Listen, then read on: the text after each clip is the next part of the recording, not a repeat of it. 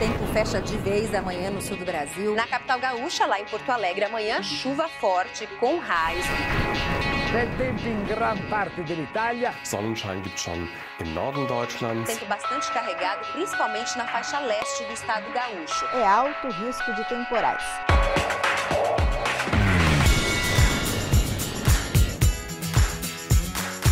Pode chover a qualquer hora. Com chance de temporais do Rio Grande do Sul. Douglas Costa! Ela tentou! Yes, he will! Oh my word! Douglas Costa!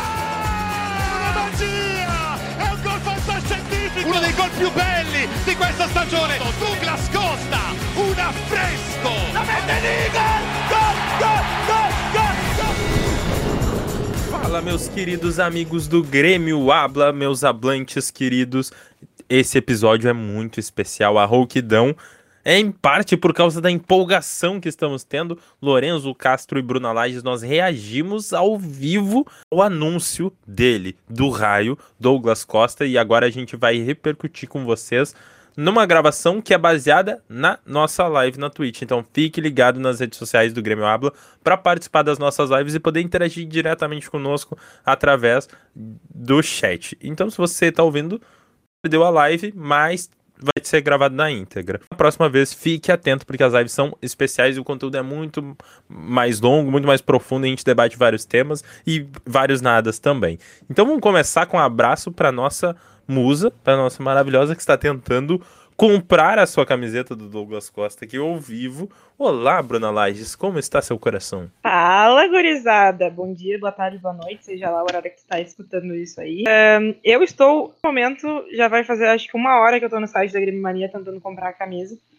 E as pessoas que estão nos assistindo pela Twitch estão acompanhando esse drama. Então, eu acho que vale muito a pena tu nos seguir e ficar de olho pra ver Lages Bru passando perrengue com o site da Grêmio Mania. Com certeza, além de ter a oportunidade de, de, me ver fazendo o cosplay de Douglas Costa com minha nova careca, né, para irritar a Bruna, a nossa musa Bruna e também Lorenzo Castro, o Pinares brasileiro, tá cada vez mais bonito, cada vez mais parecido com o Pinares magro. Pinar, é um Pinares que já pescou Pinares com pescoço. pescoço. Fala com a gente, Lorenzo Castro. Vá, cara, nessa live aqui, nesse podcast, eu tô completamente maluco, porque a gente reagiu ao vivo nos Douglas Costa, a gente viu os vídeos junto com o chat, e foi uma. É incrível o que está acontecendo. Não caiu a ficha. Uh... Sei lá o que eu tô sentindo no meu coração, mas. É, é isso. Não, não tenho palavras. Não, não é uma coisa muito boa para se dizer quando está começando um podcast. Não, não temos palavras para descrever. Então a, a, a, gente vai urrar apenas. Mas a gente teve a oportunidade de ver. Uma das coisas mais surpreendentes em relação a tudo isso é o bom trabalho de mídias do Grêmio. A gente tá, sempre reclama da falta de criatividade do marketing, né? Ou às vezes excesso de criatividade, tipo comprar uma estrela Foda-se, entendeu? Mas a gente teve um, excelentes vídeos por parte do, do social media do Douglas Costa e do Grêmio. Então, ajude também através do engajamento na, nas redes sociais do Grêmio Habla, tá tudo repostadinho ali.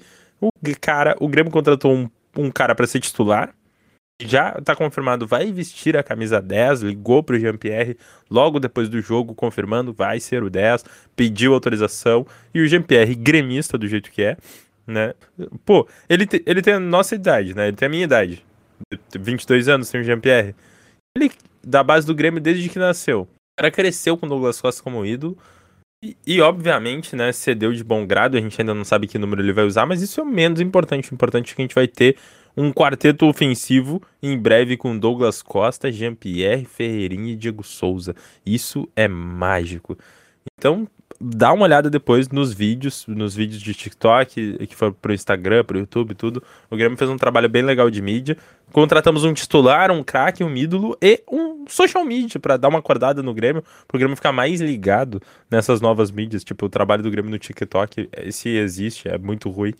Então. É pior uh... que o nosso, que a gente não posta nada lá um mês no TikTok, o Grêmio também não posta. O Grêmio, o Grêmio habla muito à frente do Grêmio no, na questão internet. Costa, o, o Douglas Costa, que é muito ligado nessas coisas, né? Ele tem. Uma das coisas que eu espero muito que ele, que ele instaure no Grêmio é o time de, de esportes, porque ele tem um time, né? Então, Eu ficaria muito, muito feliz se ele fizesse isso aí por nós, porque que é um mercado que o Grêmio perde tempo aí de não ter entrado ainda. Ia, ia ser legal, cara. Ia ser muito legal. Os caras fardadinhos de Grêmio, assim, jogando. Ia ser Indo da pro, hora. indo pro CBLOL, assim. Indo pro nossa. CBLOL. Nossa, isso ia ser da hora, mano. Eu não, não jogo, nunca joguei nenhum jogo de videogame que não envolva bola ou carro. E eu, eu veria LOL, veria CS, veria Free Fire, sei lá, mano, qualquer jogo coletivo de, de esportes. Se os caras fardadinhos de Grêmio, com, com os jogadores na torcida, assim, talvez, talvez reutilizar o PP nessa função seria interessante. PP no Fortnite dava um caldo no time do Grêmio. Seria a camisa 10 do Fortnite do Grêmio, PP. O PP que já Mas foi não- vendido, né? O PP já tá com, até com a, com a passagem comprada pra Portugal. Talvez o Porto tenha contratado ele pensando já nessa multifunção, né? É um time que contrata de forma muito criativa. Cara, eu quero falar do PP um pouquinho, porque foi a pior despedida do mundo, eu acho, pra um jogador, que é fazer gol no Araguá. Essa foi a despedida do PP. Tudo bem E, que ele não cara, tem uma história rica no Grêmio, bonita, mas ele foi um cara importante ano passado, etc. Mas, pô, o cara se despedir com reserva contra o Araguá, pelo amor de Deus. É muito O triste. pior é que não. Não foi só um gol, né? Foi um gol que o GPR deu de presente pra ele. Que o GPR poderia muito bem ter feito aquele gol. Sim. Mas, mas ele- é o instinto do, do pifador é pifar, né? Eu, eu tinha certeza que ele ia passar pro lado. Mas a questão do PP é que todo esse negócio de vender e manter o jogador até a próxima janela é muito melancólico. Não dá certo. É, é, Uhum. é tipo se é tipo tu continuar em contato com um relacionamento que já morreu, an- sabe? Tipo, tu já viu que não vai dar certo, que vai acabar num futuro breve, e mesmo assim, você continua assim prolongando por mais três, quatro meses até chegar à janela do término. É isso que acontece, sabe? O, o PP e o Grêmio, eles não têm mais conexão. Tipo, o cara já tá vendido, ele pertence a outro clube. Se ele entra em campo pelo Grêmio e se machuca, ele se prejudica no mercado que ele tá que ele tá indo desbravar no, no futebol europeu. Então acho que o Grêmio tinha que ter liberado ele. Liberado. Falaram aqui Ó, que é tipo morar na Portugal. casa da ex que o PP tá fazendo. Exatamente isso. tipo, outra ponta. O problema é que o, o PP ainda já vinha eh, caindo de produção há muito tempo, né? Então ainda tem mais isso pra adicionar, porque o- ninguém aguentava mais. Ele não quer mais estar no Grêmio, a gente não quer mais ele no Grêmio. Tipo, É, tinha o Ferreirinha voando enquanto isso, o PP. é. Tinha que mandar ele pra Portugal, correr na esteira lá no CT do, do Porto. Né? Ficar lá no hotel do Porto jogando Fortnite deu. Pronto. eu, Se eu, não, adaptando à cidade. eu não sou. Eu não sou essas Aprender a que odeia, que odeia o PP. Mas ficou um clima muito ruim, porque ele parou de jogar bem na época que o Ferreira subiu. E, e era uma, uma expectativa que se tinha muito grande nele, porque todo mundo achava que ele teve um começo, né, melhor que o começo do Everton, Cebolinha. Então, ahn, bem, bem melancólico, assim, mas acho que já vinha sendo mel- melancólico há muito tempo. Não foi só a despedida dele. Tudo, Ah. todos esses últimos meses. Ma- Mas assim, quem odeia o PP é muito amargurado. Não fez nada pra ser odiado. Ele caiu de produção, o guri. Assim, caiu de produção em circunstâncias bem gremísticas, né? Tipo, provavelmente que nem o Luan caiu de produção, porque o Grêmio tava em decisão de mata-mata e o time não treinava, só fazia rachão. Os caras chegavam com físico horrível, o PP jogava todos os jogos. A gente falou, quantas vezes a gente falou, Lorenzo Castro, quantas vezes a gente falou, cara, descansa o PP, descansa o PP, descansa o Em PP. todo episódio. O PP ele foi físico o problema dele, principalmente, além de. Ele jogou campo, infiltrado, que nem o Grêmio botou fora a carreira do Luan. só, eu só quero interromper rapidinho, porque eu consegui comprar minha camisa do Douglas Costa. Finalmente, essa saga que a Acabou gente de tava ser acompanhando.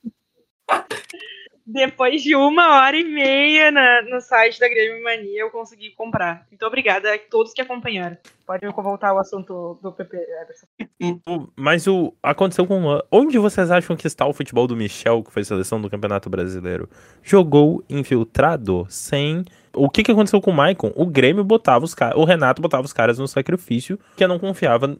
Confiava no grupo, confiava no grupo, mas não substituía. E os caras iam pro sacrifício, mano. Acontecia direto. O jogador do Grêmio caía fisicamente, era nítido. O PP tava claramente lesionado em campo. O Ferreira jogando muito. O problema não, não foi culpa do PP. É a mesma coisa que eu falo do Ramiro. O Ramiro não era, não era um jogador que tu tinha que botar fora. O problema é que se ele tivesse no elenco, ele tinha que. ele era titular. Ele não tinha bola para ser titular, mas ele tinha bola para ser uma peça importante do elenco. E aí tu tem que mandar o cara embora porque o treinador vai morrer abraçado com ele.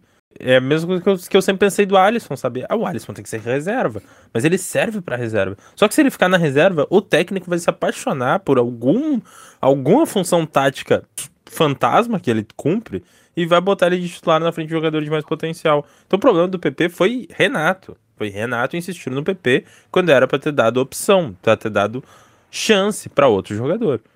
E, e, falando em outro jogador e pontas, a gente tem que falar do desempenho de Léo Chu e de Elias Manuel, que comeram a bola. Azevedo também jogou, foi titular e teve uma partida bem aquém da expectativa, principalmente pelo adversário. O que, que vocês acharam do, do, trio de pontas aí, jovens que variaram durante o jogo? Eu acho que o Léo Chu aproveitou muito bem na, o, a chance dele, né? Ele que ficou um tempinho parado por causa da Covid, por lesão, etc. Ainda não conseguiu ter uma sequência boa de jogos esse ano. Então quem mais aproveitou ontem foi o Léo Chu, com certeza. Né, botou, uh, levando em conta, óbvio, do contexto do adversário, né? O Léo Chu fez uma baita partida. Um, o Gui Azevedo foi a decepção, acho, né? Ele não conseguiu voltar tão bem do tempo que ele ficou parado, que foi um tempinho considerável, né? Até não fez uma boa partida ontem. Quem que foi o terceiro ponto também? Que eu até me perdi. Elias. Elias. Elias. Elias.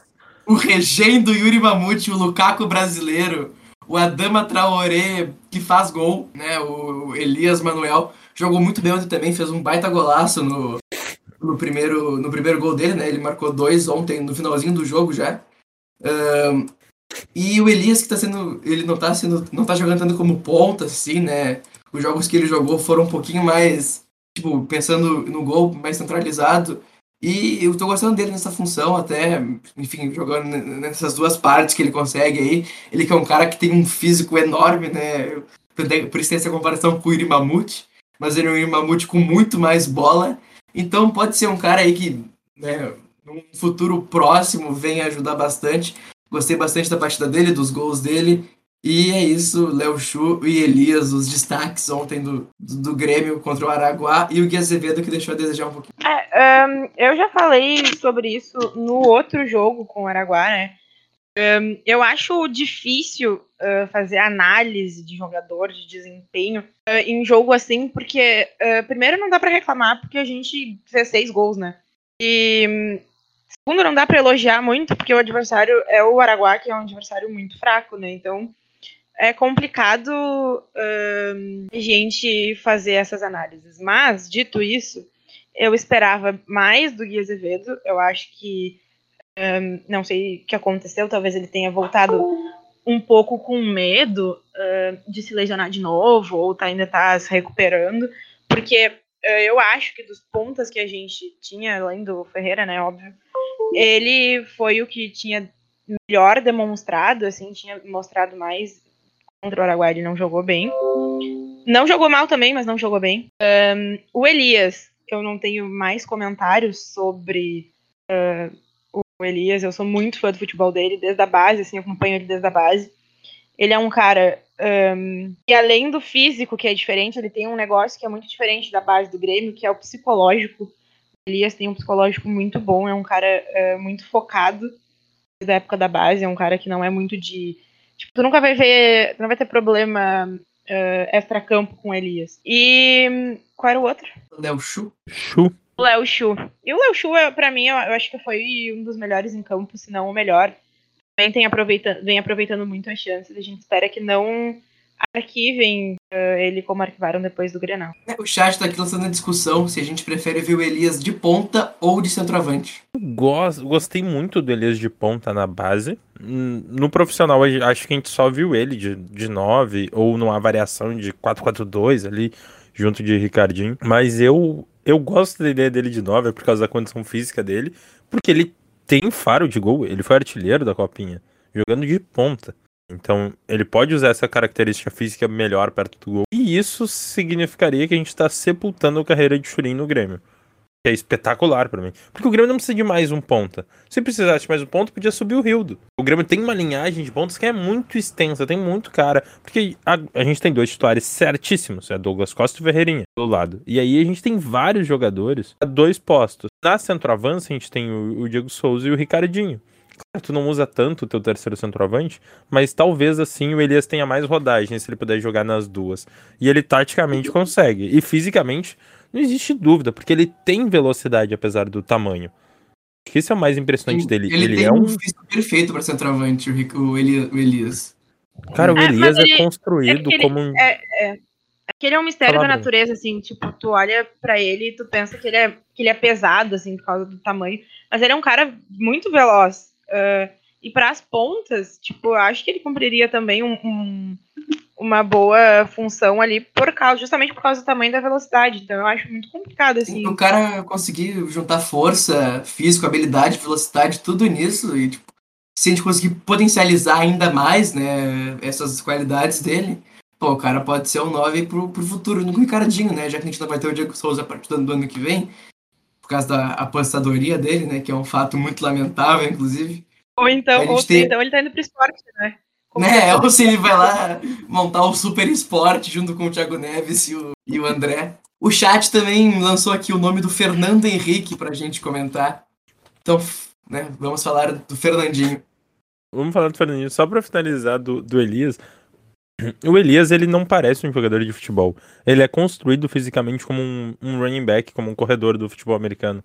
Que é muita velocidade de explosão, velocidade curta, uma boa velocidade longa e muita, muita força, cara. Ele é largo. E, e isso é bom, porque ele pode jogar nas duas, como eu falei, e isso traz uma possibilidade a mais pro Thiago Nunes. Que aí tu tem vários pontas no banco, tá um monte de guri bom de ponta. Mas tu quer uma variação tática, variar dentro do jogo. Elias pode passar na frente de outros pontas, porque aí, por exemplo, tu quer ir pra pressão, tu bota mais um ponta e mantém o Diego Souza. Mas agora, o, o Diego Souza a gente sabe das condições físicas dele, por causa da idade, e tu quer tirar o Diego Souza, não precisa botar um centroavante. Pode jogar o Elias que tá de ponta pra centroavância, fazer um- uma recomposição um pouco mais fechada atrás. Se tu vai pra cima, pra bafa, pra, pra virar o jogo, pra empatar o jogo, tu consegue o, resultado e tu, precisa, e tu pode agora tirar o Diego Souza, já resolve taticamente. Não precisa ir lá e botar um 9. Tu pega o ponta, joga pra lá, faz uma recomposição no meio, ou com outro ponta, ou com um jogador de defesa. Então, ter jogadores que têm capacidade verdadeiramente de cumprir as duas funções, não que nem o Tassiano, entendeu? Jogador que cumpre as duas bem, de verdade. Isso pode fazer com que ele passe na frente de outros pontos do Grêmio. Eu gostaria de ver ele variando entre as duas, pra finalizar. E quanto ao, Fernandinho, ele é um jogador muito bom e, muito discreto. Então é bem legal ver a torcida do Grêmio reconhecendo ele. Por mais que ele não tenha, tipo, não seja aquele volante que nem o Thiago Cachorrão, que é muito fácil de ver ele em campo, porque ele tá em toda a bola, assim, mordendo. né? Ele tem uma boa recomposição defensiva, ele cobre muito campo. Parece um Wallace cobrindo o campo, assim, porque com aquela passada gigante dele. Mas com menos força, talvez mais técnica. Ele tem um flare muito legal, assim. O passe Ele longo dele é muito bom. Ricardinho. O passe longo dele é muito dele. bom, cara. Eu sinto falta de passe longo no Grêmio. E, e até nisso, né, a gente tá é, com uma- um problema muito grande, porque agora no, no último Grenal, por exemplo, eu acho que a gente não chegou a comentar sobre o, o pós-jogo do Grenal, né? Mas o Grenal a gente sofreu bastante no primeiro tempo por conta da ausência, né, do, desse primeiro volante do, do Thiago Santos e, e todo mundo, eu não preciso esconder aqui pra ninguém a minha alta antipatia com o Lucas Silva, né? Então, na minha sincera opinião, eh, nós temos dois jogadores da base aí para aposentar eh, jogadores não tão bons que o Grêmio acabou contratando, que é o Turinho e o Lucas Silva. Então, essa é a minha opinião. É o meio-campo do Grêmio no Grenal, né? Que começou com Lucas Silva e Maicon. Muito assustador ver, ver aqueles dois jogando. Era um meio-campo muito pesado. Sendo que qualquer um da base que a gente colocasse ali no lugar do Lucas Silva, até do Maicon, a gente tinha Darlan, Fernandinho, Bobson, etc. Né? Enfim, seria muito melhor do que ver o Lucas Silva e o Maicon. Até o Lucas Silva já tinha feito alguns outros grenais bons, né? da Libertadores, etc. Mas ele prejudicou bastante no, no último jogo. No segundo tempo, o Thiago Nunes conseguiu consertar, né? Ele nem precisou mexer no time, inclusive, né? Só trocou ali um pouco a tática, posicionamento, etc. E depois, quando entrou o Darlan e tudo mais, aí sim que o time começou a jogar muito bem. Meio campo fluiu muito melhor né? Sem, sem esses dois infames atletas. Alguém tem alguma dúvida? Alguém, ah, confirma aí no chat para mim. Alguém tem alguma dúvida que Fernandinho, Bob, Darlan são melhores que Lucas Silva? Alguém tem alguma dúvida que Léo Pereira, Léo Chu, Azevedo, Elias Manuel são melhores que Luiz Fernando? Alguém tem alguma dúvida que Ricardinho e Elias Manuel são melhores que o Churinho? Não é querer ser excessivamente apologista da base, porque é uma filosofia do, do Grêmio Habla. Mas, pô, se tu produz jogadores que são melhores que jogadores veteranos, que sempre são mais caros do que os da base, por que insistir em Lucas Silva, Luiz Fernando e Churin, cara? Olha, quantos jogos a gente podia ter ganho no ano passado se a gente tivesse o Ricardinho no lugar do Churin entrando. E até eu tava, eu tava comentando na live, antes da gente começar a gravar, que o Grêmio entrou com o time reserva ontem para jogar com o Araguá, né? Ontem, no caso, na quinta-feira, porque o episódio de hora sábado, etc. Enfim, entrou com um time com média de idade de 24 anos, né? Tinha só dois jogadores que não são da base, que eram o Paulo Miranda e o Cortez. E se colocasse ali um Juan, um Heitor, um Emanuel e o Guedes na lateral, poderia ser um time full base do Grêmio. E é um time reserva que tem condição de ganhar um jogo no torneio continental. Né? Muito melhor do que o time reserva dos, dos anos anteriores. Ah, o Pinares também, verdade. O Pinares não era da base ontem. Uh, então tinha três que não eram da base só. E nove, e sem contar mais. E oito jogadores provenientes da Lamazia Tricolor. Então é muito melhor com o time reserva, com Tassiano, com Vitor Ferraz, com quem mais jogava, com Everton Cebolão, com Paulo Vitor. É um time da base do Grêmio. Consegue jogar de igual para igual numa Sul-Americana. E isso é, dá muito orgulho e é muito bom. Inclusive, uh, os seis gols que a gente fez ontem, né? Os seis foram feitos por jogadores da base. Tudo bem que é aquilo que eu falei, né? Não dá muito pra gente achar que nossos jogadores da base vão dar conta sempre por causa do tamanho, né, e da capacidade técnica do nosso adversário. Mas é um ótimo sinal de que a nossa base está produzindo bastante. Com certeza. E assim, a gente não quer que eles resolvam tudo. Porque a gente simplesmente tem de veteranos Jeromel, Kahneman, a gente tem Maicon, a gente tem Rafinha, a gente tem Douglas Costa, a gente tem Diego Souza. É isso que eu quero do Grêmio. Eu quero veterano foda. Eu quero veterano pique, veterano cheio de título, cheio de taça no armário, veterano que foi de seleção. É esse tipo de jogador que tem que ser os veteranos. Agora o resto do elenco tem que ser cara com perna, cara com fome de ganhar. E o Grêmio tá montando isso. E precisa terminar logo essa, essa remontagem de elenco. Esses jogadores que não são veterano pica que são velhos. O que que estão fazendo no elenco, cara? O que que acrescentam um jogador de meia idade com meia vontade em relação a, a um jogador da base? Olha, cara, o gremismo do, dos jogadores da base, isso influencia na vontade que o time entra em campo. O Grêmio melhorou quando tirou os velhos do Grenal e deixou os guris da base.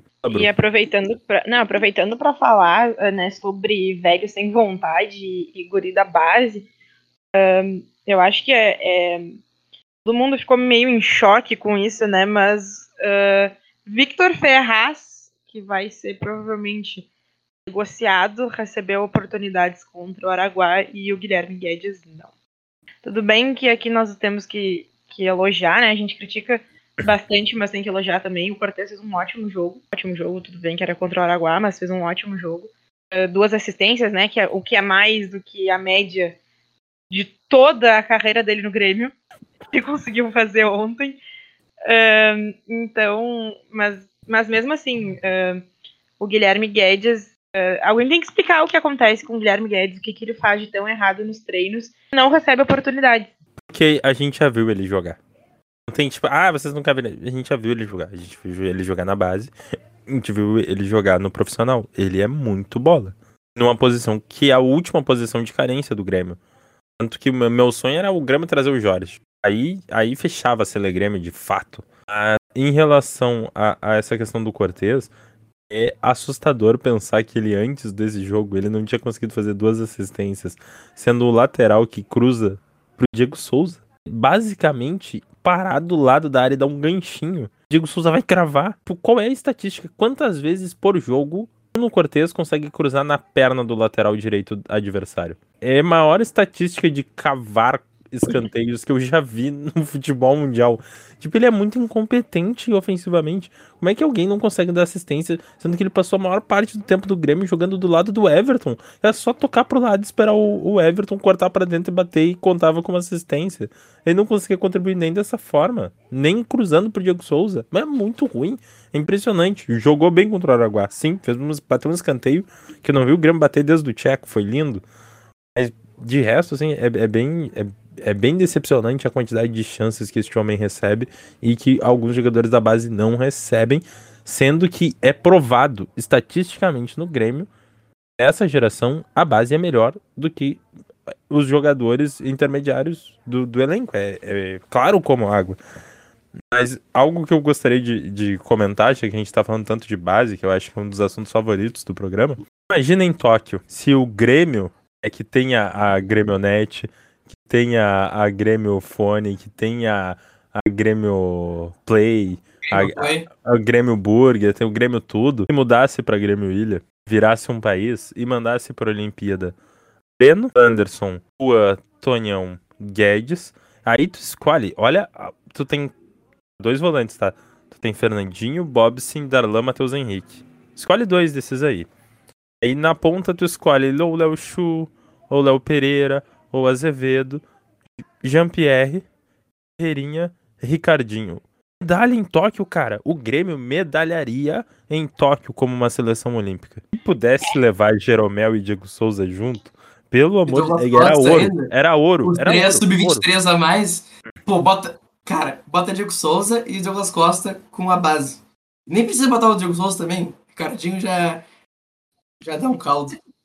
É, eu não sou, eu não sou tão otimista assim, mas um, eu acho que se a gente uh, hoje a gente estava até falando, né? Uh, o Lorenzo se, se emocionou e falou que o Grêmio tinha boas peças em todas as posições. Não, foi única... o chat que se emocionou, na verdade. a única posição que a gente não tem uma peça boa hoje é na lateral esquerda. E, tipo assim, ah, o, Guilherme Guedes não joga porque, eh, sei lá, não treina bem, ou porque ele é ruim, ou porque. Cara, ele já, o Thiago Nunes deu oportunidade ontem pro Victor Ferraz, que a gente sabe que é ruim. Um jogador ruim pro jogador ruim, por que, que o Guilherme Guedes não recebe chance? E o Guilherme Guedes seja errado. E aqui no chat falaram que pode ser questão contratual. Mas que questão contratual seria essa? Ele então, renovou o contrato há pouco tempo, não renovou? Do Guedes. Eu acredito que sim. sim. Eu acredito que sim.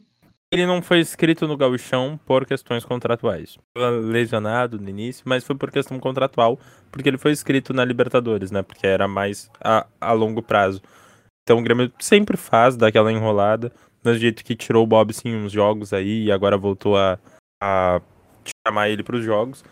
O Grêmio faz isso. Só que assim, eu, sabe o que me incomoda? Não espera nem seis meses pro final do contrato do Bruno Cortes e sai correndo para renovar com, essa anta. Mas aí para renovar com o Guilherme Guedes é muito dedo. Ai não, a gente não sabe. A gente tem que tomar. Cara, ele é um ativo do clube muito valioso. Mais que tu não confie nele, ele tem um valor de mercado e é maior que o, o que ele pode apresentar dentro de campo. Tipo, tu não confia nele é, é isso que me incomoda muitas vezes na gestão, que algumas coisas não fazem sentido econômico. Por exemplo, o Grêmio não subiu o TT. O Grêmio vendeu o TT como um jogador de base. Tu não confia nele, se tu não gosta dele fora de campo, se tu odeia o empresário dele, sei lá, se, se ele tá brigado com o Renato, não importa. Tu sobe ele com 18 anos se tu quer vender. E tu vende ele como um profissional. Sim que o Flamengo extrai dinheiro do Real Madrid com um jogador meia boca. O Grêmio não consegue. Aí o Grêmio vende pro Shakhtar. Jogador que, que daqui a um ano, dois anos, foi o que aconteceu com o Douglas Costa, foi pro Shakhtar. Aí depois foi pro Bayern. Daqui a pouco o TT tá no Bayern, tá no Real Madrid, tá no Manchester United. E o Grêmio vai ganhar a cotinha de, de ter criado o TT, uma porcentagem que o Grêmio ficou na venda. Mas, tipo, pega o Guedes, pega o, o Bob, se mesmo que não confie nele, renova, cara. Renova e vende como um, um, ativo do teu clube jovem. Não fica enrolando nesse tipo de situação. Me, me, incomoda, porque o Grêmio é o time do superávit, da boa gestão financeira, mas dá vários passos errados na venda de jogadores. É, e é bizarro, assim, o, elenco. o Grêmio tá montando um elenco muito bom pra jogar Sul-Americana, né? Parece que a gente. Uh, se a gente já tava jogando no modo easy do FIFA, agora a gente tá jogando, sei lá, eu, um, um falta só essa ponta, só falta só resolver a lateral esquerda. A gente, cara, se o, se o Grêmio resolve esse problema que tem na lateral esquerda, é um dos melhores elencos do país. Já é um O chat agora, o chat se iludiu com o Wendel agora. Pro, tem muita gente falando do Wendel, que ele tá no Bayern Leverkusen, que também é ex-cria do Grêmio. Começou ilusão com ele já. Falaram que tem só um ano de contrato, é. então quem sabe pinta no Super Grêmio aí. É gurizada, quem sabe. Um, o, falaram aqui no chat também que o Guilherme Guedes não joga porque ele é bonito demais. Eu acho que essa, essa relação aí faz sentido. sentido. Um, mas o mas Grêmio o... começou a ser um time mais bonito. O Grêmio, o Grêmio tá é o time mais passe. bonito do país, cara. É o time mais lindo o, do país. É o, o Breno é bonito, o Rua é muito bonito. O, vamos lá, deixa eu pensar aqui. Eu acho o Bob sim bonito acho o Guedes bonito, eu acho o Jean-Pierre bonito. Ricardinho, eu acho charmoso. O, o, Ricardinho é bonito. O Ricardinho é bonito. O Elias é gostoso. São bonitos. gostoso. Aqui é meu, é o Lucas Silva é ruim e bonito. É meu local de fala, porque eu me atraio por, por homens e o Ricardinho é muito bonito. O Ricardinho é um homem muito atraente. Tem o Rafinha eu... Cochudo também, o chat lembrou aqui. Eu tenho o hábito de achar branco feio, sabe, Bruno? Aí eu já. A minha lista começa assim: Juan, Jean-Pierre, Guedes, é só é, os que vêm com o mesmo pacote o, que eu. É, o, o Juan, o Jean-Pierre fazem mais meu tipo, assim. Mas eu acho Sei, o, Ricardinho, uh, o Ricardinho, ele tem alguma coisa. Alguma coisa que.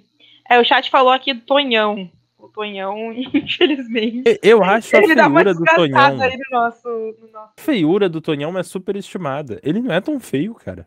Ele, joga do lado do Cortez.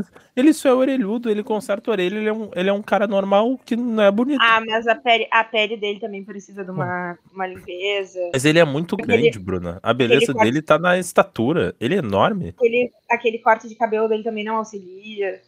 Se tivesse um barbeiro bom aí, talvez a gente. Mas eu acho que tudo gira em torno da orelha. A gente repara na pele porque tá olhando a orelha. Ah, a gente repara na pele porque está olhando a orelha. E o cabelo chama atenção por causa da distância que tem pra orelha. Então, tipo. é que a orelha, a orelha dele, ela, tipo, ela é muito pra fora, assim. Ela é muito embaixo também do, do rosto dele. É muito estranho. parece. É, não, ele parece um pouquinho o Frankenstein, mas bem remendado. Mas. Nossa, técnico é bonito também, o Thiago Nunes. Ele tem uma pita de ah, sugar daddy, assim, o Thiago Nunes. É, o Thiago, aí tu o Thiago Nunes tem. Não, o Thiago Nunes tem cara. Thiago Nunes ele é charmoso, o Thiago Nunes. O Nunes tem cara de broche. Tem ca... Não, ele tem cara de quem chega em casa e toma uísque, assim, uns uísque velho que ele tem, Sim. tipo, guardado num, num negócio, assim. Ele tem cara Sim, de. Bem coisa de corno. Falaram do Kahneman também. O Kahneman é bonito rusticamente. Assim, beleza uma beleza rústica. Não, beleza Kahneman, rústica o é o jeito. Tava, Kahneman, o, o, o Kahneman tava mais bonito naquela foto que, ele, que fizeram dele, que ele tá com cara de que ele não dorme há cinco anos, tá com uma barba gigantesca. Ali ele ficou muito bonito. Ali ele. Mas eu não, eu não acho o Kahneman tão bonito assim. Vocês já viram a série do Saci Pererê, que tem a Cuca e coisa arada, da Netflix? Eu acho o policial florestal dessa série a cara do Kahneman. Eu acho muito parecido. Aí eu comecei a valorizar mais a beleza de Walter, o cachorro Kahneman. O Thiago Cachorrão eu acho que faz o meu tipo. O Thiago Cachorrão é enorme, ele é grande. E... Gente boa, humilde. É, é, que os jogadores do Grêmio a gente cria um carinho emocional com eles. Aí todo mundo fica parecendo bonito. A gente fica achando justificativa para elogiar o Tonhão. Eles são fofos também, os jogadores do Grêmio. Eles são, são muito fofos. Mas falando em glow up, falando em glow up, o, o Douglas Costa tá muito bonito, cara. Ele era muito Nossa. feio na base do Grêmio. Ele fez, ele fez muito procedimento, cara. Ele mandou bem demais, cara. Ele investiu na aparência. É, é que ele, ele botou o kit, né? Ele botou o kit. É. E hoje é um grande TikToker.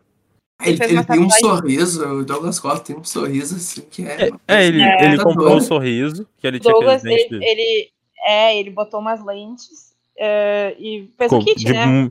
De muito tatuagem. bom gosto. De muito bom gosto. Ele a... teve bom gosto. A Amanda, até a irmã, Amanda, até a irmã dele, tava dizendo que ele tem muitas tatuagens feias. Um, mas ele tem uma tatuagem massa também, as do braço dele são massa. Ah, que irmã corneteira. um abraço pra Amanda. Mas ele teve muito bom gosto, porque tem jogador que fica parecendo um cavalo, bota os dentes grande demais, branco demais, que não parece natural. Ele falou, ah, botou pá. Ficou enorme, ficou enorme na Europa. No Grêmio ele pesava 30 quilos. É largo, agora ele é forte. Inclusive, falando dessa, dessa questão, eu, eu vejo muita gente falar, ah, os problemas físicos do Douglas Costa. Eu prefiro chamar de problemas de saúde ou de durabilidade, porque quando ele está saudável, ele é o melhor atleta em campo. Quem é rápido e explosivo que nem ele é. Até muito por causa disso, ele tem tantos problemas de lesão muscular, porque ele tá sempre jogando num nível de intensidade, assim, tipo, com a musculatura estourando, assim, porque ele, ele tem muita explosão, muita velocidade. Então, eu não gosto de dizer que ele tem problemas físicos. Problemas físicos, quem tem é o Maicon. Que ele se arrasta, né? Problema físico é diferente de problema de lesão, que é problema de saúde. Então, a nossa preocupação não é, tipo, se o, o condicionamento do Douglas Costa vai estar tá bom, vai estar tá ótimo, vai estar tá excelente que ele não se machuque. E o que, que vocês Quero acham? uma informação. Quero passar uma informação que a Central Darlan postou agora. Que o Darlan é o primeiro morador de São Borja a jogar com Douglas Costa profissionalmente. Então, parabéns ah. pra, pra São Borja aí. Parabéns, Darlan. Uh, em é. relação ao preparo físico, eu acho que isso é um negócio também que ficou bem claro, que foi muito elogiado, né? Principalmente no Grenal.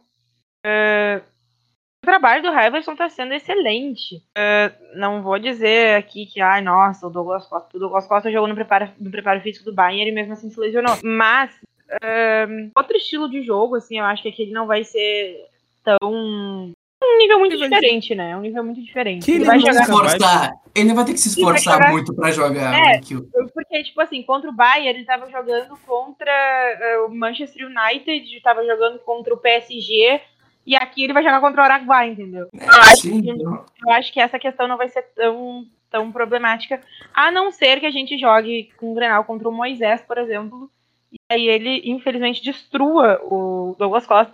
Mas isso aí não é problema físico do Douglas Costa, e sim é problema mental do Moisés, né? Conseguiu fazer isso até com o Luiz Fernando, então... É que o Moisés é tão ruim que ele se intimida tecnicamente por qualquer jogador. E aí ele parte para agressão. Jogadores normais agridem craques porque são intimidados pela técnica, é normal. A gente vê os melhores jogadores sempre apanham mais. Ninguém sofre tanta falta no mundo que nem o Neymar. Que ele é o jogador mais habilidoso, assim, junto de Messi, que também é um dos que mais sofrem falta. Só que quando tu chega num ponto de fazer falta no Luiz Fernando, é porque tu simplesmente Tu é um atleta e tu não é um jogador de futebol. É o caso do Moisés. Meu sonho era fazer uma transfusão, botar tipo o futebol do Michael no corpo do Moisés. O mundo seria um lugar melhor, não seria? Queria poder fazer esse tipo de. Mas ele não é um jogador de futebol. Ele tecnicamente é bem ruim, pouquíssimo inteligente. Mas ele tem uma constituição física invejável. É, então, eu, em, relação a isso, eu acho que, que a gente uh, subestima o trabalho do Heverson. E a gente tem que lembrar que o Douglas Costa não vai se esforçar tanto quanto se esforçava na Europa. Acho que esse não, não vai ser um problema, acho, né? E espero que não vai ser um problema tão grande. Pelo desconto que ele tá dando pro Grêmio, eu espero que ele nunca recomponha. Acho que ele tá recebendo esse valor metade do que, do que seria pelo menos plausível dele voltar para o Brasil, porque ele vai jogar metade do esforço, tipo, ele vai jogar só do meio para frente. e eu ficaria satisfeito com isso. Eu acho que o Grêmio tem goleiro e zagueiro bom o suficiente para entrar em tiroteio, que nem o Flamengo do Jorge Jesus fazia. Ah, tu vai fazer dois na gente, a gente vai fazer quatro. A gente vai fazer quatro, porque a gente tem Douglas Costa, Ferreirinha e Diego Souza. Espero que munidos Jean-Pierre tem Cachorrão atrás, tem Rafinha. Meu, cara. Cara, eu, eu tô muito empolgado com esse Grêmio, porque o Grêmio acertou muito na montagem de elenco desse ano. É, o Grêmio montou o melhor time pra pior competição. Exato, o Grêmio fez o que não vai ser nos outros anos, que é o quê? Pega todo mundo da base que é bom, sobe pro time e contrata só o que tá em falta. E contrata o. não o melhor, mas contrata o que, o que pode de contratar de melhor naquela posição. Foi o que fez o Cachorrão, que era o melhor volante que a gente podia trazer, a gente não sabia, mas ele era o melhor volante do mundo, o Cachorrão, Rafinha e o Douglas Costa. Gente, é tipo assim, a gente pegou uh, o Rafinha, que é multicampeão, né? Campeão da Libertadores, campeão da, uh, da Copa do Brasil, campeão da, uh, da Champions League. E o Douglas Costa, gente, o Douglas Costa, no, no, auge, assim, no auge físico, ele compete taco a taco com o Neymar para ser o melhor jogador brasileiro. Eu acho o Neymar melhor que ele, obviamente. Mas a diferença não é tão grande assim. E nós vamos jogar a Sul-Americana.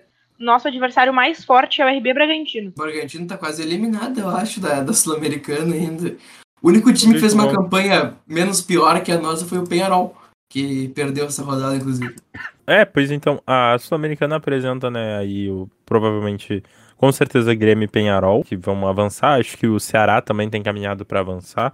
Gosto muito do trabalho do Gordiola. Acho um time muito bom. Se tivesse vestindo uma camiseta de um time tradicional da América do Sul, que é sempre ruim, tipo, tivesse vestindo a camiseta do Nacional, jogadores do Ceará, ia botar medo em todo mundo. Meu Deus, o Nacional vem forte para a Sul-Americana.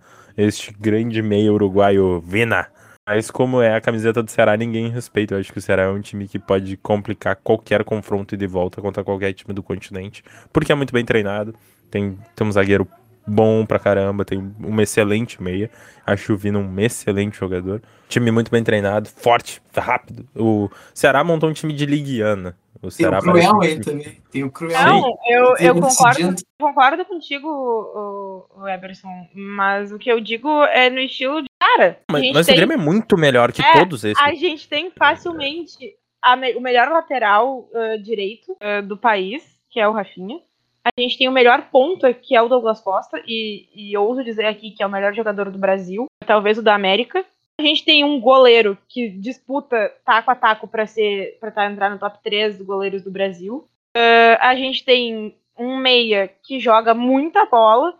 A gente tem outro ponta que é o melhor ponta do Brasil, que é o Ferreira. Então, cara, a gente tem um elenco muito bom. A gente tem um artilheiro do Brasil, não é, não é, não tô sendo aqui, não é na, na, no modo figurado, é literalmente o artilheiro do Brasil. Então é um time impressionante para jogar contra o catado do Araguá. É isso que eu acho, tipo assim. É surreal, é surreal.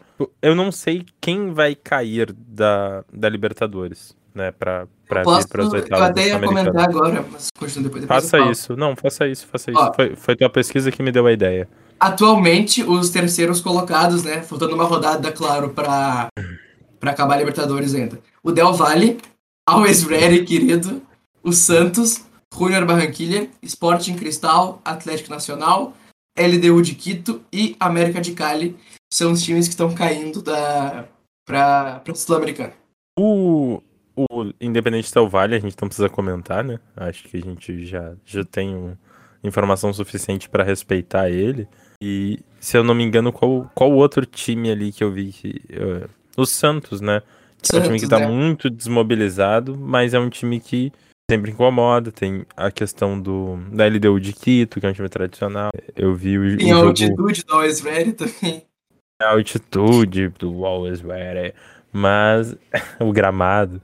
Mas de qualquer forma, o Grêmio, o Grêmio é bem melhor. É bem melhor que todos esses times. O, o Cali, eu vi o jogo do Cali contra o Galo, o Cali é horrível. É, é bem ruim.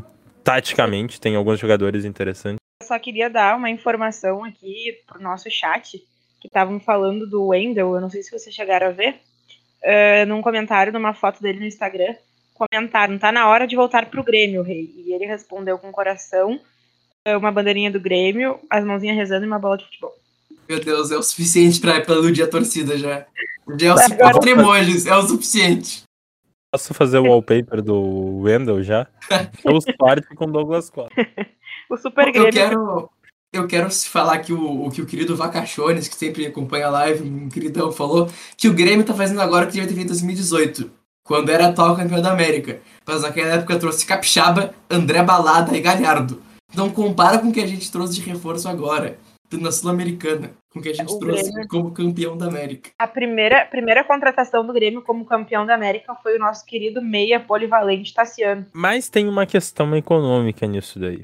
os anos consecutivos de superávit do Grêmio prepararam o Grêmio para o inferno econômico que é a pandemia. Galo, Flamengo, Inter, o Palmeiras tá vendendo jogador. O Palmeiras não tá contratando. Lembra que o Palmeiras contratava todo ano um bilhão de jogadores para ganhar o brasileiro no modo easy? Esses times não estão com esse potencial de compra ou estão com os elencos muito cheios. Por mais que o Palmeiras tivesse dinheiro para trazer o Rafinha pelo preço que o Grêmio trouxe, porque o Grêmio ainda tá conseguindo barganha, porque não tá competindo com ninguém no mercado, e tu consegue pagar menos por um jogador super valioso do que ele vale, embora seja um valor alto. Aí, tipo, por exemplo, o Galo contratou um monte de jogador. Aí, pá, podia trazer o Rafinha, mas ah, trouxe o Guga. Tem outros jogadores na função ali, acaba superlotando os elencos. O Grêmio tinha um elenco que ficou enxuto pelo excesso de uso de jogadores da base, que eu acho maravilhoso. Sou muito a favor disso. E tinha teve superávit o suficiente para sobreviver à pandemia com lucro. A pandemia ainda continua, os estádios continuam fechados, mas o Grêmio se colocou numa situação financeira que talvez ele tenha a melhor saúde econômica de todos os grandes times do Brasil. Então ele não tá competindo diretamente com, com ninguém. O Flamengo não conseguiu trazer o Rafinha. O Flamengo joga com o Isla. Cara, o Isla é, é muito ruim. O Isla é muito ruim. E, e, o Flamengo tinha interesse e não foi afim, não quis entrar em leilão com o Grêmio. Então a pandemia ajudou o Grêmio de certa forma. Né, se a gente levar em consideração que o Grêmio conseguiu ter vendas importantes nesse período. Então o Grêmio, ele é o time com maior potencial de compra dentre os grandes por ter espaço no elenco para jogadores veteranos. Cara, a situação que tá o Inter, a situação que tá o Galo, que tá o Corinthians, o Fluminense, o Santos financeiramente, criando uma grande, uma grande diferença ali de Palmeiras, Flamengo, São Paulo e Grêmio. Tipo, são os times que têm uma condição financeira interessante. Não tinha, apesar de ter ganhado a Libertadores em 2018, o Grêmio não tinha essa mesma saúde financeira, porque é. outros times estavam na onda das arenas novas, de novo contrato com a Globo. Então, era de. Claro, faltava criatividade nas contratações. É, é não, eu... não pensa muito, né, gente? É, é, eu concordo contigo, Eberson. Eu acho que, que isso é uma evolução, uma clara evolução, obviamente. Mas um, a gente também não precisava, não precisava ter contratado Douglas Costa, mas também não precisava ter contratado, contratado Tassiano, né? Não precisava contratar uh, o melhor jogador da América, mas também não precisava ser o Tassiano. É, faltou inteligência, é isso. Faltou destaque do bom... inteligência. É, destaque do bom esporte. Faltou humildade também. O Renato achava que ele podia contratar qualquer maluco e ia dar certo. É, criaram esse mito que ele recuperava jogador né? E aí, desde então, ele só queria aumentar a, clínica de recuperação. Cara, a maior falácia que existe. No passado, quem foram, quais foram os destaques do Brasileirão? Marinho e Luciano. Jogadores que foram recuperados depois de perder um ano com, na mão do Renato. Falácia, e a gente cara. ficou com David Braz e Everton Cebolão. Mas o, o, Renato tem, tem a estrela dele ali, o time de 2017. O Grêmio chegou no, um catado e chegou e conseguiu ganhar a Libertadores. Eu acho que a gente não pode tirar essa estrela do Renato. Eu acho que ele tem. Um, e eu não falo nem na, na, técnica, eu acho que ele não influencia tanto na técnica, assim, na autoestima dos jogadores. O Renato pegou ali o Léo Moura, o próprio Cortez, que deu certo na época, conseguiu recuperar. Então, acho que isso a gente não pode tirar dele. O problema é que acharam que ele ia conseguir fazer isso sempre não é sempre, porque, tipo, eu não, não vou dizer que ele deu sorte, porque eu acho que ele é um cara que sabe gerir muito bem o vestiário. Mas às vezes só gerir vestiário não dá certo. Esses caras, por exemplo, saíram daqui claramente brigados com o Renato. Então também foi falha nessa parte de gerir o vestiário e de se dar bem com todos eles. Eu acho que não dá pra gente dizer, nossa, é uma falácia, é uma mentira. Não acho que seja mentira. Eu acho ele fez, mas não conseguiu fazer, não ia conseguir fazer com todos. Tá, eu, ele conseguiu sim recuperar o, o, time de 2017, tinha, né, o Grêmio ganhou a Libertadores, jogando muito bem, Cortez, Edilson, com Michel, que veio da Série B, um modelo de contratação parecido do Tassiano, mas é, trouxe Léo Moura, é, jogou com Cícero vários minutos da Libertadores. Christian Mendigo veio também. Christian Mendigo veio.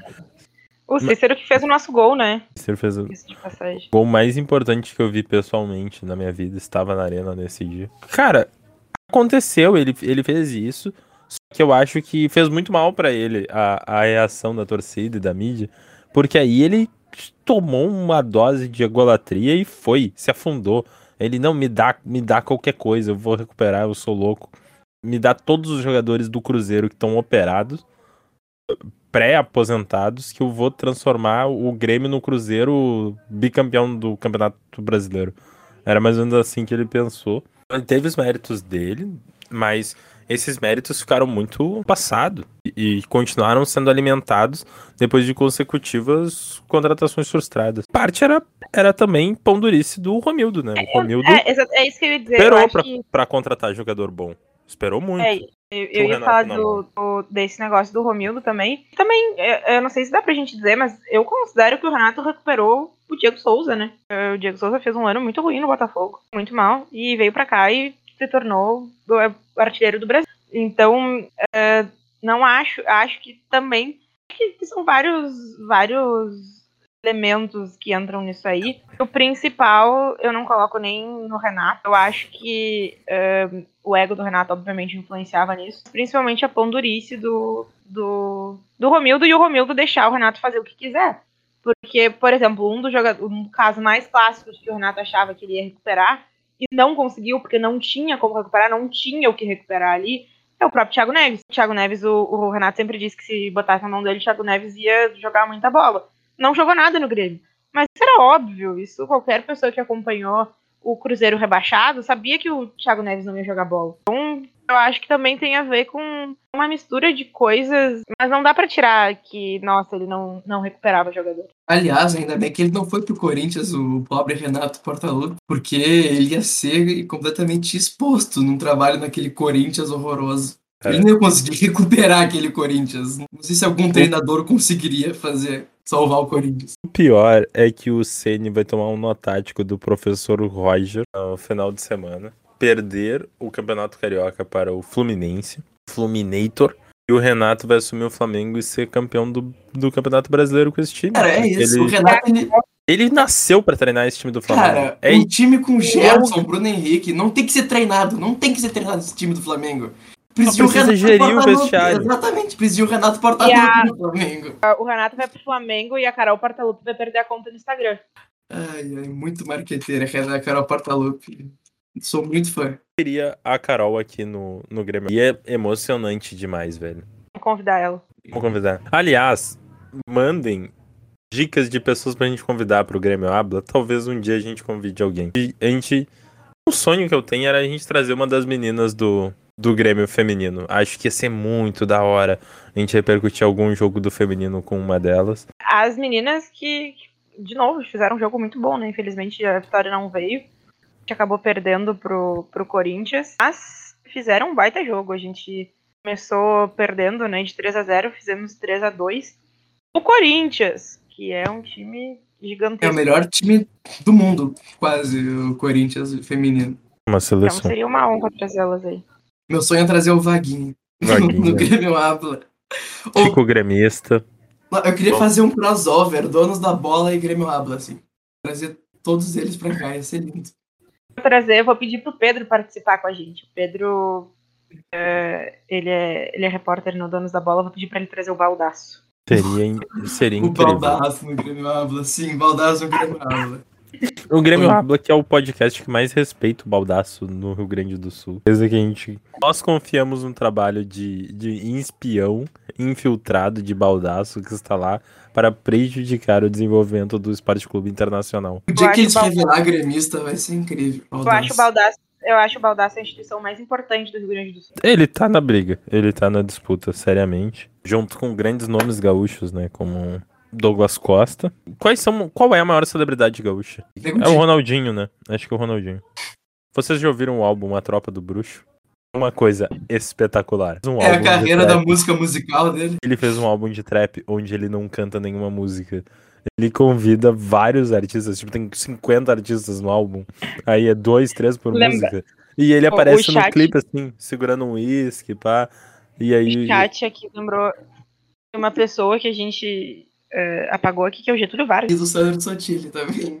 Acho que Jogou aonde? Jogou aonde o Getúlio Vargas? A gente teve um monte de presidente gaúcho, eu acho super estimado. Será que o, o Ciro Gomes seria o novo presidente do Grêmio? O Grêmio pedetista, hein?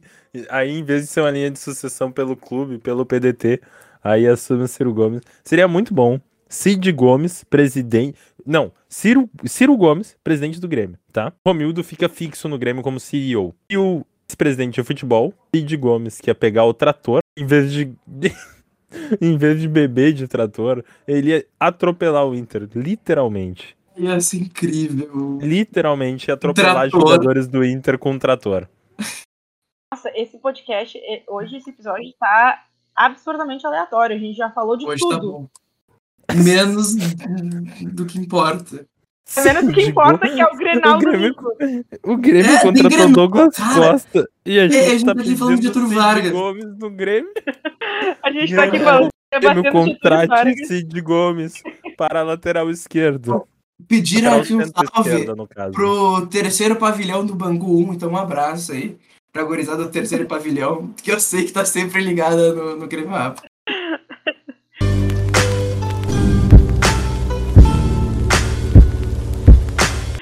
Tá, gurizada, vamos focar no que importa, o Grenal. Bah, O Grêmio, é, o, Grêmio, o Grêmio é campeão gaúcho. Nossa, Ô, confundiu agora. Nossa, que merda. Ô, ô Lorenzo, corta essa parte. Não, Não. Semana que vem vamos cortar essa parte e postar aqui, ó, o aí. Não tem corta. Vamos ver aqui na, na Sportbet Show quanto é que tá a odd pro Grêmio ganhar. Vamos ver odd pra Eu vitória. odeio, eu odeio quando o Grêmio é favorito em Grenal. É, Odeio. não, não é bom, não é bom. Porque os caras Eu- sentam, na, sentam no favoritismo. postei 100 no Grêmio, no Grenal. E aí, quando o Grêmio perdeu, eu botei mais 5. A odd, quando o Grêmio tomou a virada, no intervalo, tava de 9.5. Então, esses 5 viraram tipo 50. Eu botei lá, pô, mais o 100 que eu tinha botado na vitória simples, pagou uns.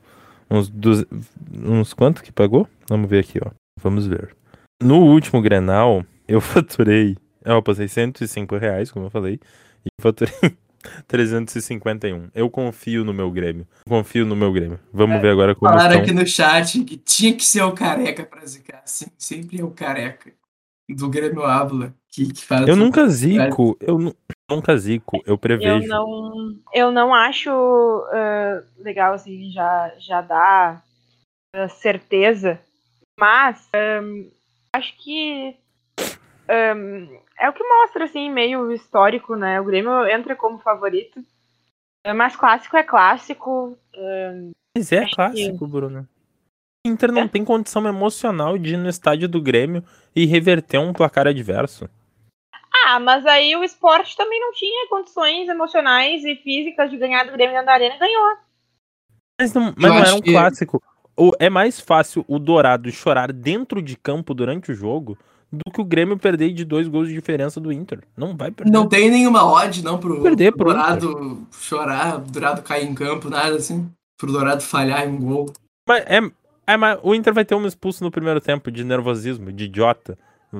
Dois cartão amarelo em Mas agora, agora falando muito sério, assim, uma das cenas mais bizarras da- que eu já vi em Grenal é o Dourado ah, no outro Grenal, depois que o Grêmio faz a virada, ele simplesmente se joga no chão fica atirado que nem um saco de batata.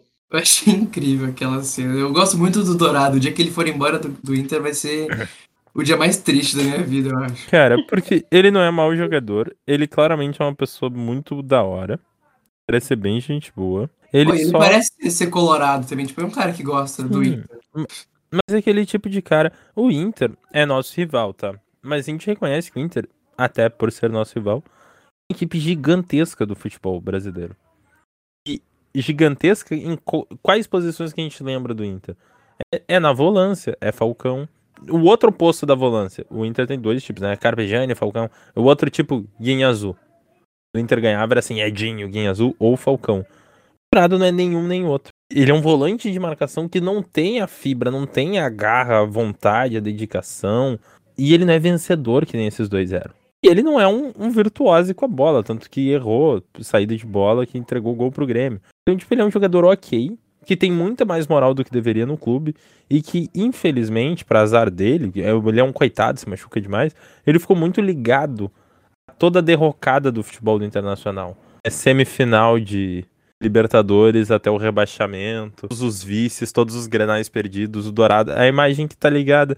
Então, eu, se eu fosse o Dourado, eu pedia para ir embora enquanto tem algum valor de mercado para ir para um time brasileiro onde ele possa jogar sem essa pecha. É no Inter, ele vai entrar em depressão, cara. A gente tem que parar de dar o Inter, Eberson. A gente ajuda muito o Inter nesse podcast, a gente sempre dá dicas pro Inter. É. Se decidisse, Não, é, renova, renova com o É. Dourado, renova com o Lomba. O Lomba tem que ter contrato vitalício no Inter. Ahn, quem mais? O, Zé Gabriel, coloca ele pra jogar o, o guri Zé. Gabriel tem que, é guri Zé que jogar. Delivery é o melhor apelido que eu já vi.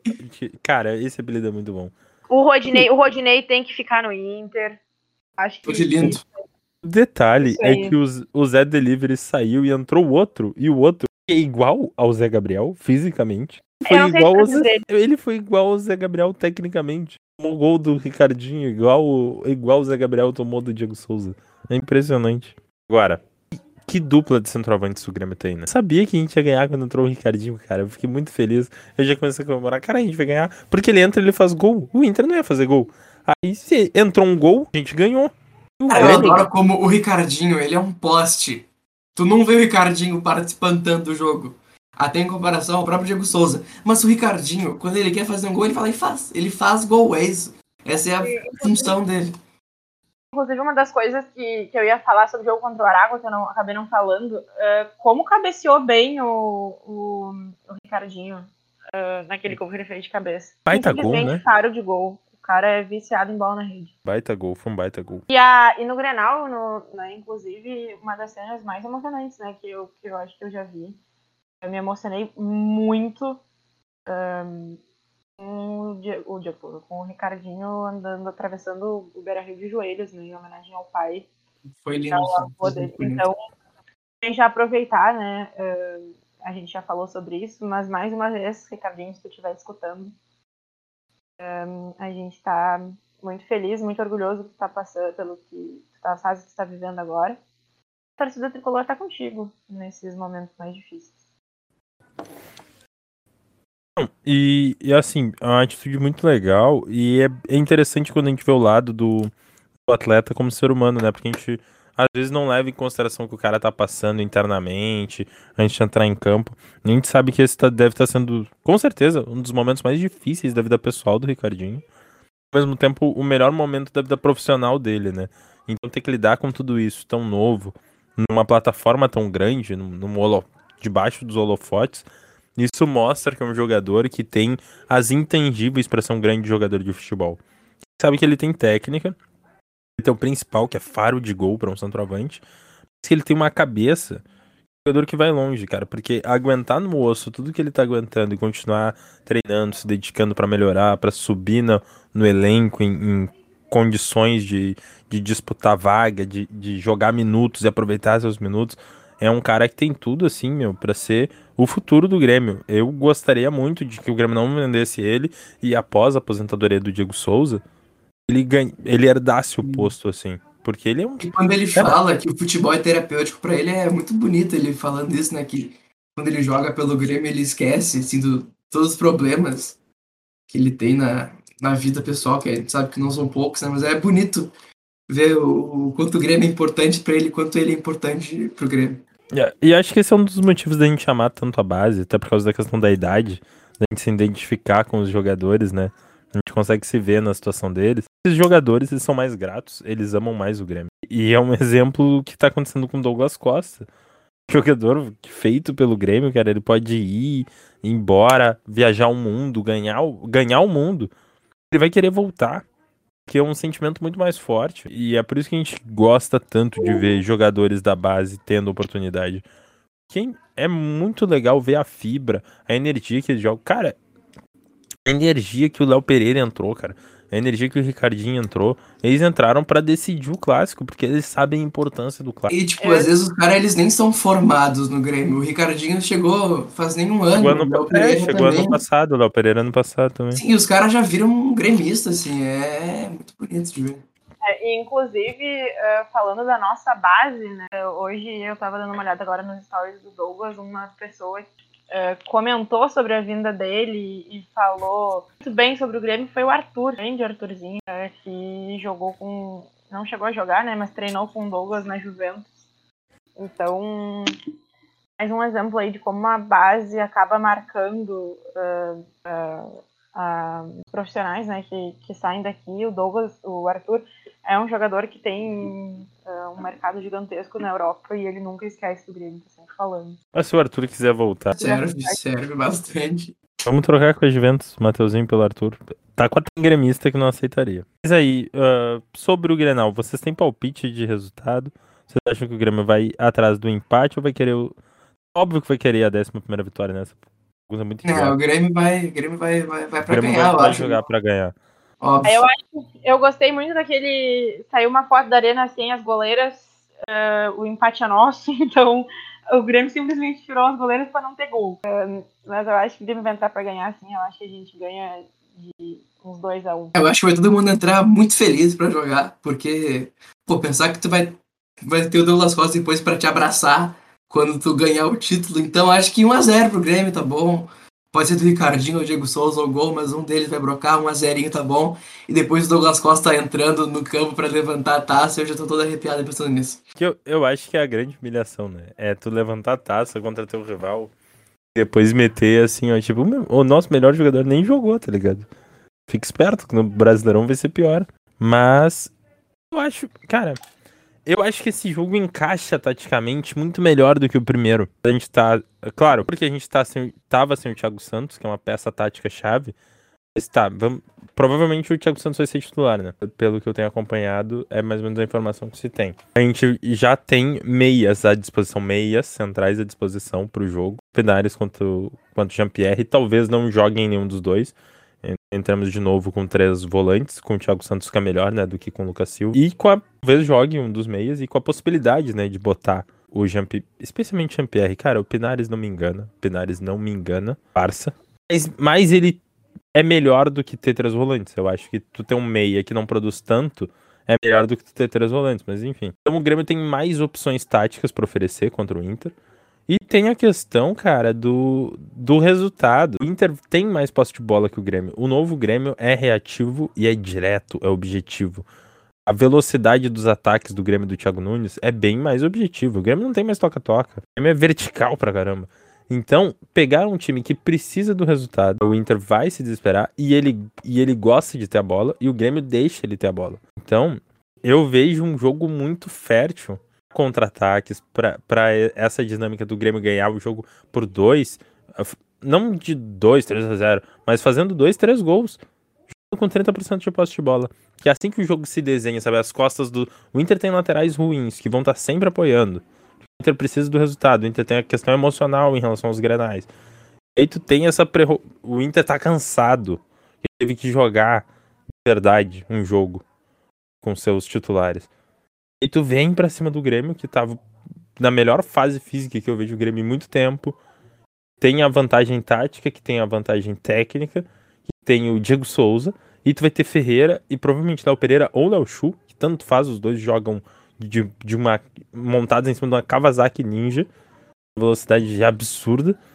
E aí, um em cada ponta para puxar contra-ataque para Dom Diego Souza, cara, contra um time desesperado. Eu vejo esse jogo é pro Inter ter expulso, tomar gol pra caramba, perder a cabeça. Eu tá, esse é o tipo de jogo desenhado pro Grêmio ganhar. Vou ficar muito decepcionado se o Grêmio empatar esse jogo. do título, eu vou ficar meio chateado, entendeu? Porque é o jogo que é desenhado pro esquema tático do Diego Nunes. Eu espero. Eu acho que a maior diferença é ter o cachorrão em campo agora. Porque o gol que a gente tomou lá do, do Inter, mas tenha sido mérito do, do Cuesta, do Denilson, etc. Ali, aquele foi gol. Falha do Rua. É, foi falha do Rua também. Mas aquele gol não, não, se criaria com o cachorrão em campo, por exemplo. Então agora a gente vai ter uma defesa muito mais forte se o cachorrão jogar. E com um ataque que já é muito bom numa defesa fraca do Inter, de um time que não teve o luxo de poder poupar no meio da semana, que nem o Grêmio fez. Porque o Grêmio fez o que que, o que um time que enfrenta times fracos tem que fazer, que é ganhar todos os jogos. O Grêmio fez isso, né, foi muito maduro na Sul-Americana, o Grêmio. Ganhou todos os seus jogos bem bonitinho e pode poupar. E também, se quiser poupar semana que vem, pode, etc. Então o Grêmio tá muito mais confortável pro jogo do que o Inter. É, eu acho que uh, nos últimos anos, assim, teve só um Grenal que o Grêmio não entrou. uh, como pleno favorito, assim, que foi justamente o que a gente perdeu. Ali o favoritismo era completamente do Grêmio. Teve os da Libertadores ali, que o Grêmio vinha numa fase bem ruim, mas que também uh, não era tanto assim favoritismo. Então eu acho que o favoritismo tá do lado do Grêmio, por causa do histórico recente, por causa de tudo aquilo que eu já falei no último podcast que a gente falou sobre o pré-jogo do Grenal, né? É um negócio que a, a, o, a torcida do Grêmio não acredita que é o psicológico, né? A torcida do Grêmio não acredita em problemas Sim. psicológicos, acha que jogador acha que jogador é máquina, jogador não é máquina, torcida. Foi até um negócio que a Renata Fã falou, que depois virou corneta, é que os jogadores do Inter tremem quando vem a camisa do Grêmio. Mas que seja engraçado falar isso, é verdade. Os caras tremem quando vem a camisa do Grêmio. Eu acho que o favoritismo é do Grêmio, mas um, meio assim, justamente porque tá tudo dando muito certo pro Grêmio ganhar. Eu fico nervosa, eu sou meio PC gremista, assim, eu fico meio nervosa quando isso acontece. A gente, não consegue mais achar uma, a gente não consegue mais achar um assunto para um tópico para criticar plenamente o Grêmio. Isso é muito assustador. Tá tudo indo muito bem com o Grêmio ultimamente, não tem do, do, do que reclamar. O Grêmio tá, tá fazendo tudo, tudo, certo no começo desse ano, dessa temporada, no caso, né? Tá fazendo tudo certo. O Morro tá calmo demais, né? Mas vai deixar de ficar. E ter o, o Gauchão, eu confio muito nisso. Se não ganhar o Gauchão, eu vou ficar preocupado. Vou me resguardar o direito de ficar preocupado. Mas até lá eu, eu acho que tudo tranquilo, mas aí já começa o Brasileirão, cara. A Sul-Americana, não sei qual vai ser o sorteio, quem que o Grêmio vai pegar quando vê já cair num confronto forte. Mas o, o ano do Grêmio vai começar no Brasileirão, já que não começou na Libertadores. E aí Brasileirão é bucha, cara. Brasileirão é jogo num dia tu tá contra São Paulo, num dia tu tá, tu tá contra o Flamengo, num dia tu tá lá no Nordeste fazendo uma puta de uma viagem para voltar para Porto Alegre, para ir pro Equador jogar contra uma LDU na Sul-Americana. E aí que é o momento que a gente vai ver mais as falhas, os defeitos, as lacunas do elenco, porque agora contra os times fracos parece que o elenco não tem lacuna tirando a lateral. Ah, todo mundo da base é bomba cacete, todo mundo joga, todo mundo é excelente. Aí quando a gente vai jogando contra times tem níveis de plantel um pouco mais parecidos com o Grêmio. Embora só Flamengo, Palmeiras e Galo tenham elencos assim do, do, do nível do Grêmio, hoje, talvez o São Paulo, existem 9, 10 times que dentro do Brasil que podem complicar qualquer jogo contra qualquer time. Aí a gente vai, vai ver mais falhas, vai ver mais problemas individuais. Mas a prospecção para a temporada, ela é muito mais otimista do que qualquer um poderia imaginar depois que a gente foi eliminado da, da Libertadores. Eu acho que um ano de sucesso pro Grêmio passa por, primeiro, garantir o galchão, né? Tudo bem que não é uma taça importante, mas é sempre bom ganhar galchão. É melhor ganhar do que perder o galchão, porque se a gente não ganhar, quem vai ganhar o rival. Então, melhor ganhar o galchão. Ficar no G4 do Brasileirão acho que é fundamental. A gente tem que buscar esse G4 que faltou ano passado por causa de muito empate. Então tem que jogar de maneira séria os jogos menores contra que a gente vai ter contra o Cuiabá, Juventude, um, Esporte, Chapecoense. São times que a gente sempre se complicava. Agora a gente tem que mostrar por que, que a gente é superior a eles, né? E ganhar esses jogos. E buscar uma Sul-Americana, que eu acho que Grêmio é o melhor time da Sul-Americana disparado, não importa quem vier da Libertadores, o Grêmio é o melhor e tem que ganhar a Sul-Americana. E, é, e ponto. E na Copa do Brasil avançar o máximo que der, e eu acho que esse seria um ano de sucesso pro Grêmio se cumprir essas metas aí.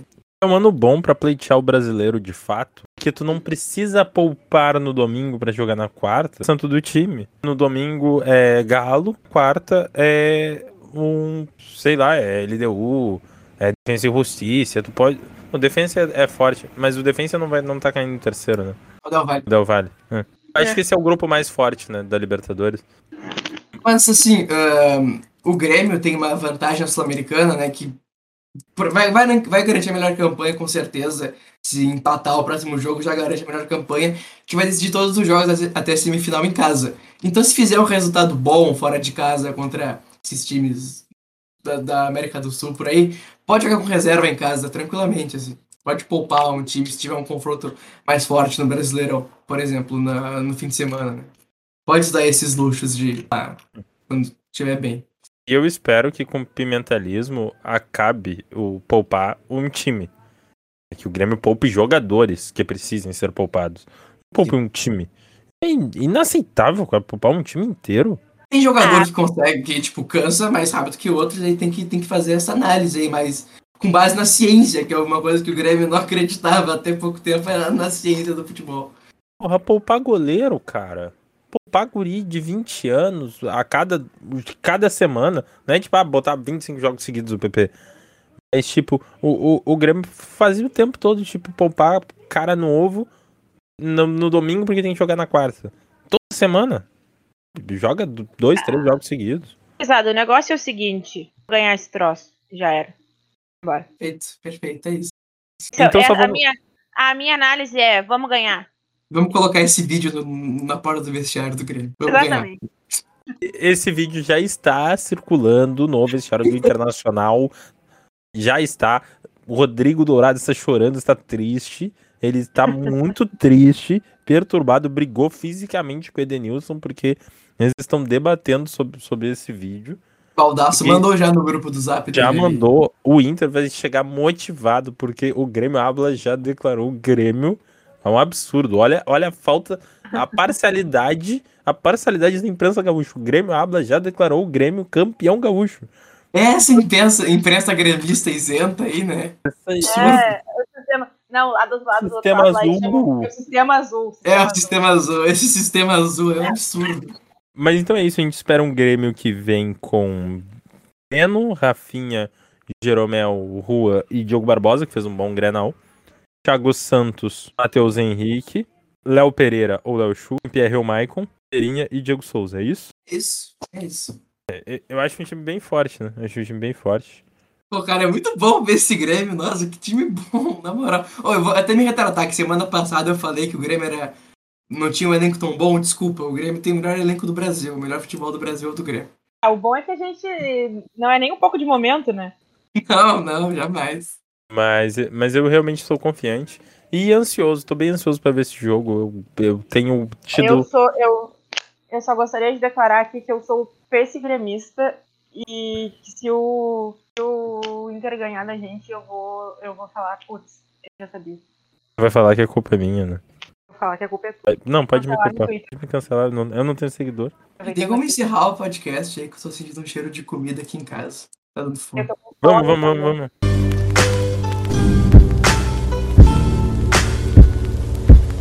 Então é isso, o Grêmio está mais ou menos escalado para o jogo de domingo. Vai ser um jogaço, todos ansiosos para o Grenal. A gente vai depois, né, assim que possível, dar o feedback do resultado do Grenal, projetar os próximos jogos. Mas eu gostaria de finalizar perguntando para vocês um palpite do resultado. Vamos ver se alguém vai acertar. Lorenzo, qual que é teu palpite? 1x0 Grêmio, gol do Diego Souza ou do Ricardinho. Justo. Eu já, eu já falei o meu, eu acho que vai ser 2x1. Acho que a gente toma um gol de cabeça. É, os nossos gols vão ser feitos pelo Ferreira e pelo Diego Souza. Muito bom. Vai ser 3x0, vai ser um total. O Inter vai ter jogador expulso, vai dar briga. E, e vai ter gol de falta do Jean-Pierre, vai ter gol do Diego Souza, vai ser lindo. Eu espero que termine com o Ferreirinha dando uma lambreta na bandeirinha de escanteio e tomando um rapa para começar uma briga generalizada para ano que vem o Gauchão começar com o Grêmio e Inter jogando com o time sub-17 por excesso de punições. Eu não quero que a gente ganhe de tanto, porque eu tenho medo do Inter se arrumar depois ao longo do ano. Tem que deixar eles com um pouquinho de esperança. Cara, se o Inter toma três, ele manda o Miguel Angel embora e traz qualquer abobado brasileiro. É, então vamos E mete o time no 4-4-2, que como se fosse 94. Volta Abel Braga. Então já é isso, Grudado. Então nós vamos torcer pra gente passar por cima deles, pra eles demitirem o Miguel Angel Ramírez. Cid Gomes e Romildo Bolzan, pedetistas, passando de trator em cima do Internacional. Esse é o resumo do Grêmio Habla. Então, muito obrigado a você, ouvinte, a você que acompanhou a nossa live e que está ouvindo esse podcast agora da sua casa. Fique atento para participar das nossas próximas lives, faça perguntas e interaja conosco. Somos muito amigáveis, eu prometo. Apenas a Bruna morde, mas é bem bom. Um abraço para você, amigo ouvinte, um abraço para você, Lourenço, um abraço para você, Bruna. E um beijo no coração de todos os gremistas. Sonhem com Douglas Costa de vestido.